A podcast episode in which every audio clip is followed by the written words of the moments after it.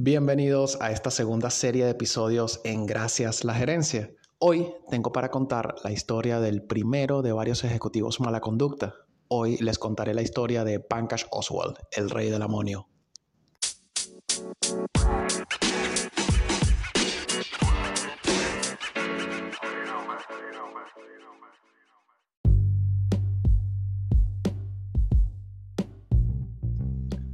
Normalmente en este podcast, quienes ya lo hayan escuchado saben que cuando voy a hablar de alguien o de una compañía, siempre empiezo con un año, bien sea de fundación, de nacimiento o un año que marque algún evento importante en la historia que pretendo contar.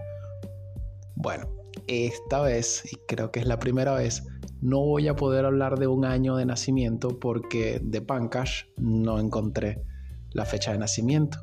Así que Pankaj Oswal, nacido y criado en India, estudió en el Instituto de Tecnología Manipal o MIT Manipal. El nombre de este instituto es otra muestra, pues, de lo wannabe que son las castas altas en India. A ver, que tienen Bollywood, que es su propia versión de Hollywood, y ahora me encuentro con su propia versión del Massachusetts Institute of Technology, o sea, el MIT Manipal. En fin. no pude encontrar registro, como les dije, de su fecha de nacimiento, aunque sí encontré que se encuentra casado con Radhika Oswald y ambos tienen dos hijas, Basundhara y Ridi Oswald, de 22 y 16 años respectivamente. De las nenas hablaremos más adelante porque, al igual que Oswald, son bastante, pero bastante particulares.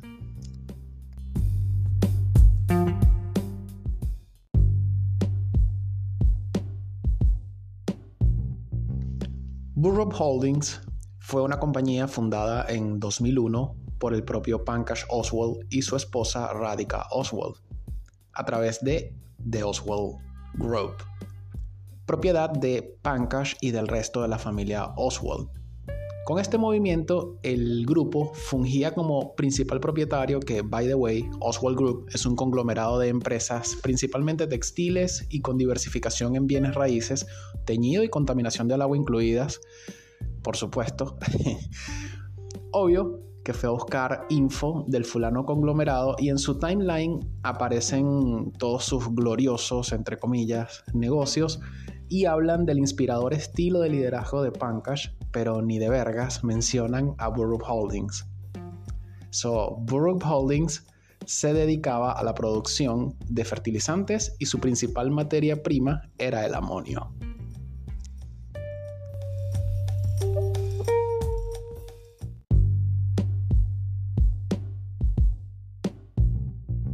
Ajá, pero vamos a revisar un poco el tema de la materia prima de lo que era el negocio de Pankaj. Pues bien, de acuerdo con el International Plant Nutrition Institute o IPNI, como se le conoce, en su sede de Quito, Ecuador, el amoníaco es un elemento químico formado por dos moléculas de nitrógeno y una molécula de hidrógeno. Su símbolo en la tabla periódica de los elementos es el NH3. Ajá, ¿Cómo estuve? ¿Cómo estuve ahí? La verdad, no me crean, soy un fiasco porque lo cierto es que en bachillerato me iba mejor en física que en química. Pero volviendo al tema del amoníaco, voy a citar textualmente un fragmento de la ficha técnica del IPNI sobre las consideraciones para el uso agrícola del amoníaco y sus derivados.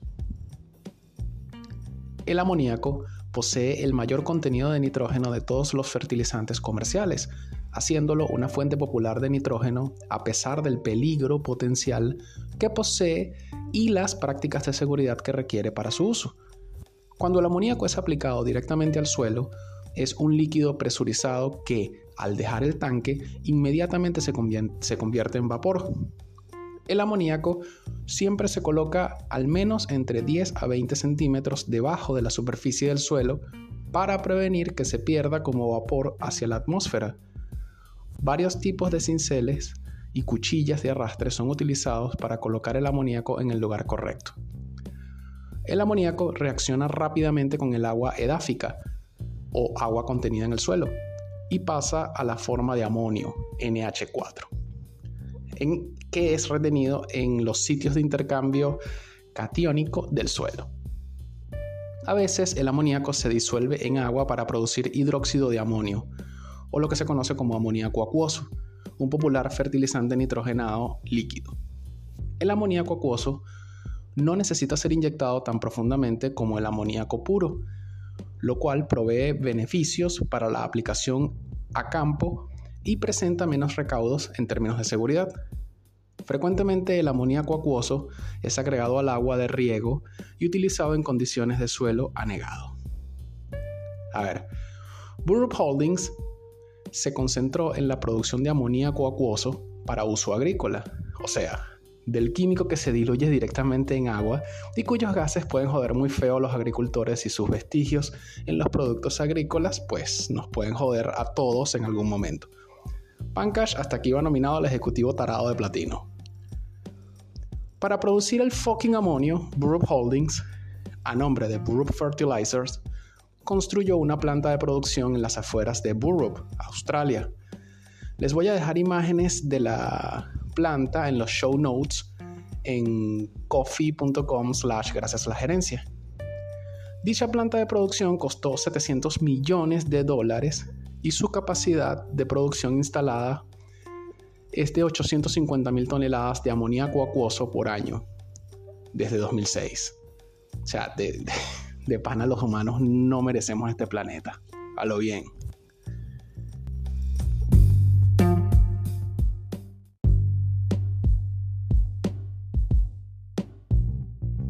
Hacia 2009, el capital accionario de Burrup Fertilizers, fortalecido desde 2006 con la puesta en funcionamiento de la planta de producción de amonio, se dividía de la siguiente manera. Pankaj Oswald era el titular de 30%, mientras que su esposa Radhika Oswald tenía en su poder 35%, y el restante 35% de participaciones estaba en manos de la empresa noruega Yara. Obvio, los Oswald eran los reyes del mambo, pero la avaricia, igual que la ignorancia, es atrevida, muy atrevida. Ese mismo año los Oswald tenían una vida social, digamos, agitada. De hecho, eran parte del jet set australiano y ser parte de un círculo social a esos niveles, pues, cuesta plata. Y por supuesto, Pankaj y Radhika lo sabían Así que su decisión fue solicitar un préstamo bancario y poner como garantía su parte de la empresa. Unos genios. La entidad que eligieron para solicitar el, el préstamo fue el ANZ Bank, un banco con operaciones en Australia y Nueva Zelanda. El monto del préstamo solicitado por los Oswald ascendió a 900 millones de dólares australianos, equivalentes a 1.134 millones de dólares eh, australianos de hoy día, o sea, haciendo el cálculo de inflación. O lo que es lo mismo, unos 812.5 millones de dólares estadounidenses.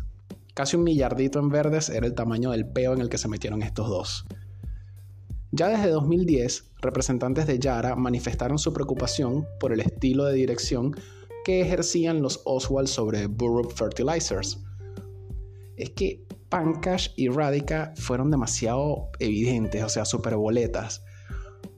Y sobre todo por los, eh, los exorbitantes gastos que por supuesto nada, no tardaron en levantar suspicacias. De hecho, lo que más preocupó a la gente de Yara fueron los constantes movimientos bancarios, en específico transferencias de fondos de la compañía a las arcas personales de los Oswald.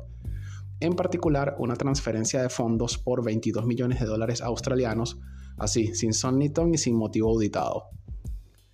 Hay que tomar en cuenta que la ciencia del préstamo eran unas cuotas eh, a pagar como parte, como, o sea, como cualquier préstamo bancario, y un acuerdo de venta del 65% que en conjunto tenían Pankaj y Radica como garantía de pago.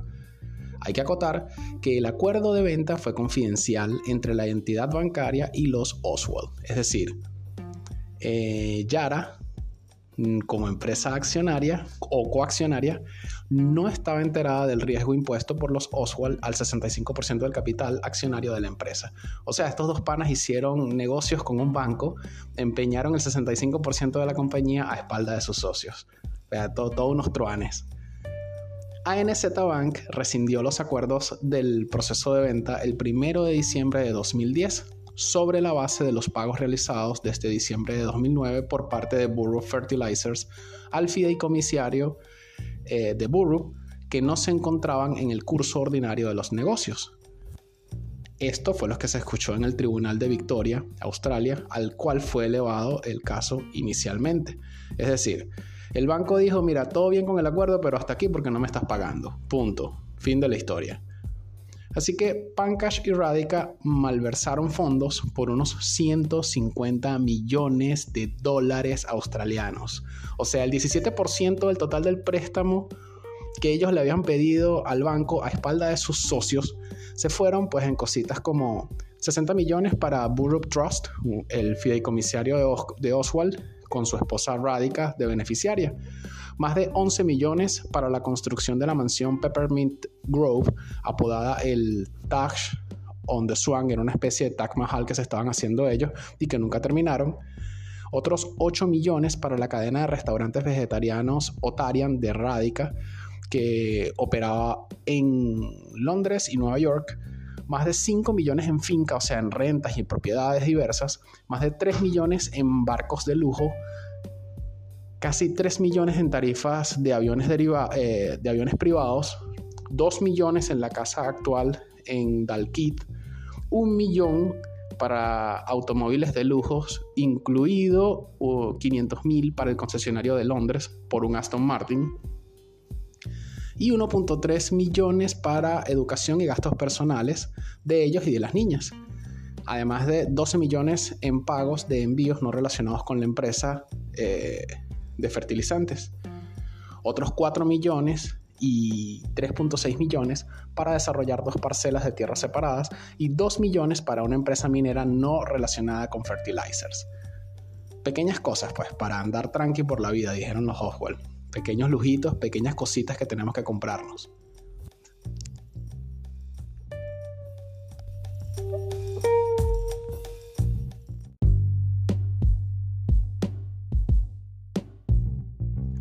Los abogados de Yara le pidieron al Tribunal de Control Corporativo en enero de 2011 que investigara la conducta de Oswald, diciendo que había ellos como, como socios habían estado preocupados durante algún tiempo por cuestiones como un nivel inusitadamente alto de gastos y dividendos pagados a los Oswald, pero no a Yara. En mayo de 2011, Burroughs Fertilizers, parte de Burroughs Holdings, fue puesta a la venta por el ANZ Bank por un monto de 1.500 millones de dólares australianos. La razón por la que se inició el proceso de venta fue la situación de impago que presentaba Burroughs Fertilizers ante el ANZ Bank. Entre activos y participaciones se había puesto a la venta el 65% de la empresa y en efecto hubo varios interesados. La venta tenía eh, entre sus condiciones dar el derecho a la empresa Yara, que tenía un 35% de participaciones en Burroughs Holdings, a igualar la mejor oferta por el mayor fabricante de fertilizantes de Australia, que contaba, entre otros interesados por la venta, al fabricante de explosivos Orica y también estaba en la puja el conglomerado West Farmers. A ver, ¿se acuerdan del acuerdo? ¿Recuerdan el acuerdo de ventas por el préstamo que tenían los Oswald con el ANZ Bank? Bien, hubo una pequeña omisión. Ayara, como les dije, eh, no se le había informado del acuerdo de diciembre de 2009 que los Oswald tenían con el ANZ Bank para vender acciones de la empresa matriz Burroughs Holdings. Y la otra omisión es que Oswald supuestamente había falsificado documentos de seguridad. En declaraciones ante el Tribunal de Control Corporativo, Pankaj Oswald negó las malversaciones de fondos, obvio, no se iba a entregar, y por el contrario argumentó que los pagos fueron en parte la restitución de deudas relacionadas con la construcción de la planta de amoníaco Burrup en Australia Occidental. O sea, él, básicamente dijo que bueno, que él se agarró esa plata porque la empresa le debía a él por, por la construcción de la planta. O sea, un cara de papa el tipo, pero cara de papa a nivel Dios. Finalmente, en febrero de 2012, se concretó la venta de Burroughs Holdings por 560 millones de dólares, un precio obviamente de remate. Eh, del, del 65% de participaciones que estaba en venta, Yara adquirió un 16% que sumado al 35% que ya tenía, la dejaba como empresa accionista mayoritaria con un 51% de participación. Por otra parte, Apache Energy, un conglomerado energético de capital estadounidense, a través de un acuerdo de compra con Yara, se hizo del 49% de participaciones restantes que quedaban en Burroughs Holdings. Por supuesto, luego de esta compra conjunta, la planta de producción de amonio quedó eh, un 75% en manos de Yara. Por decisión del presidente y director ejecutivo de Yara para ese entonces, el señor Jorgen Olen Hallestad. Les mencioné que era Noruega la empresa, Yara, ¿sí? Bueno, la compañía pasó a llamarse Yara Pilbara, eliminando así todo rastro de los Oswald y Burroughs Holdings.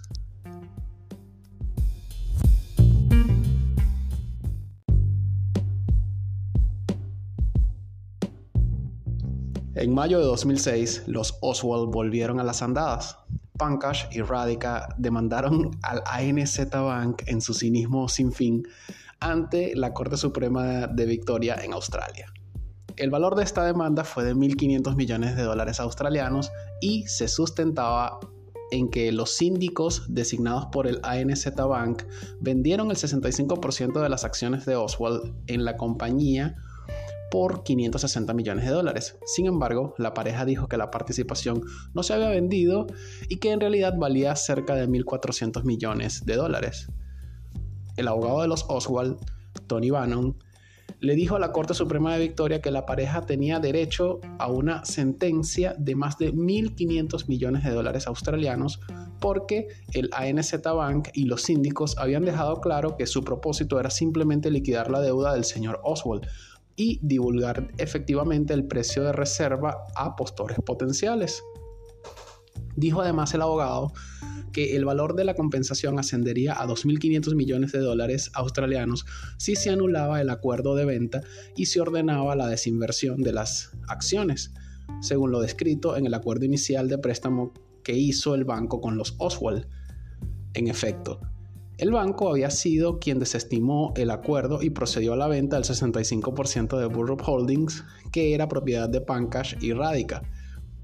Durante el juicio, Radica Oswald afirmó que el ANZ Bank la presionó para que firmara una garantía por más de 568 millones de dólares en deudas para evitar que su esposo fuera a la cárcel por fraude con documentos de seguridad falsificados. Este argumento fue un parteaguas para la defensa del ANZ Bank, cabe destacar. Tras idas y vueltas eh, en los cuatro meses que duró el juicio, en septiembre de 2016 el ANZ Bank llegó a un acuerdo con Pankaj y Radica Oswald por, adivinen cuánto, sí, es correcto, por 1.500 millones de dólares australianos. Los términos de este acuerdo nunca fueron revelados, pero lo que sí trascendió fue que el ANZ tomaría un cargo adicional antes de impuestos por 145 millones de dólares australianos en sus cuentas, lo que sumado a los 560 millones eh, de dólares australianos que obtuvieron por la venta de la participación de los Oswald en Burroughs Holdings, eh, en total el banco logró recuperar 705 millones de los 900 que inicialmente le había prestado los Oswald. Sobre el acuerdo, los Oswald pues manifestaron estar satisfechos.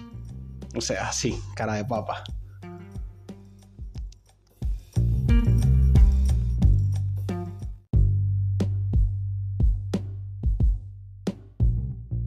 Basundara y Reedy Oswald, eh, siendo hijas de gatos, pues también cazan ratones. Las jóvenes Oswald se encuentran radicadas en Suiza y crearon una campaña en redes sociales llamada Stop the Bee. Se trata de un movimiento en contra del bullying que ellas iniciaron luego de ser objeto de acoso y discriminación en la escuela a la que asistían allá en Suiza, debido a su origen étnico y que según ellas calificaron como rumores infundados, o sea, rumores infundados en contra de su familia, que según yo creo eh, que se debió a la muy mala reputación de Radica y Pankaj Oswald. No, no, no fue tanto así como que infundado. Y por supuesto, pues las niñas no, no, no escaparon de esto. Stop the Bee como movimiento eh, tomó relevancia y captó apoyo de gente muy, pero muy importante, como Ronaldinho. Sí, ese Ronaldinho, el futbolista. Y por si quieren darle un vistazo al movimiento, pueden encontrarlo en Instagram como arroba de Oswald Sisters y su website es stopthebee.com. En su perfil de Instagram, Riri Oswald se describe en su bio como cantante, compositora, además de cofundadora de Stop the Bee, aspirante a ingeniero y nerd. Como cantante tiene dos singles eh, lanzados en 2021 y uno lanzado en 2022. Sinceramente, los singles, pues nada que destacar, aunque no puedo decir que sean realmente malos los temas, de pana, o sea, no.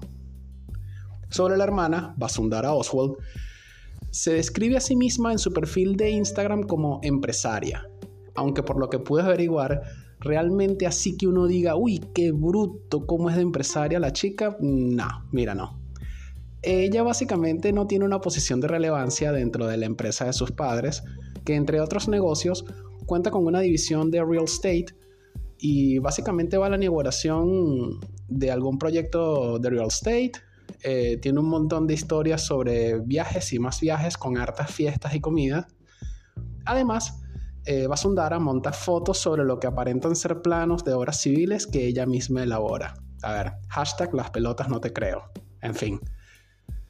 Sobre Pankaj y Radhika Oswald, es muy poca la info que logré obtener sobre lo que hacen actualmente después de, todo el escándalo. Los Oswald siguen al frente de The Oswald Group, su conglomerado de empresas principalmente textiles y con diversificación en bienes raíces, teñido y contaminación del agua incluidas, debo resaltar nuevamente. Dentro del negocio de real estate, Radica maneja una cadena de restaurantes vegetarianos eh, llamada Otarian.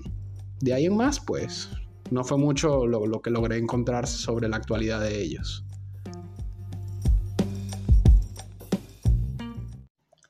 Esta fue la historia de Pankaj Oswald, el rey del amonio, el primero de varios ejecutivos mala conducta de quienes les contaré. El tipo y su esposa son definitivamente un par de joyitas. O sea, para mí resultó tragicómico el hecho de que hicieron un préstamo respaldado por un acuerdo de venta de su empresa con un banco y todo a espaldas de sus socios. O sea, malversaron fondo, se hicieron las víctimas y salieron de una corte australiana con un acuerdo millonario. O sea, insuperable. Es que ni el profesor de la casa de papel lo habría hecho mejor que este par. A lo bien, o sea, no. Recuerden que pueden apoyar este proyecto en coffee.com slash gracias a la gerencia podcast. Ahí encontrarán todas las show notes de cada episodio, además de episodios exclusivos. Esto está disponible en Anchor, Spotify, Google Podcast, Apple Podcast, TuneIn Radio y Amazon Music. Pueden escribir a Gracias a la Gerencia Podcast. Y bueno, esto fue Gracias a la Gerencia. Nos vemos en otro episodio corporativo y de la vida misma.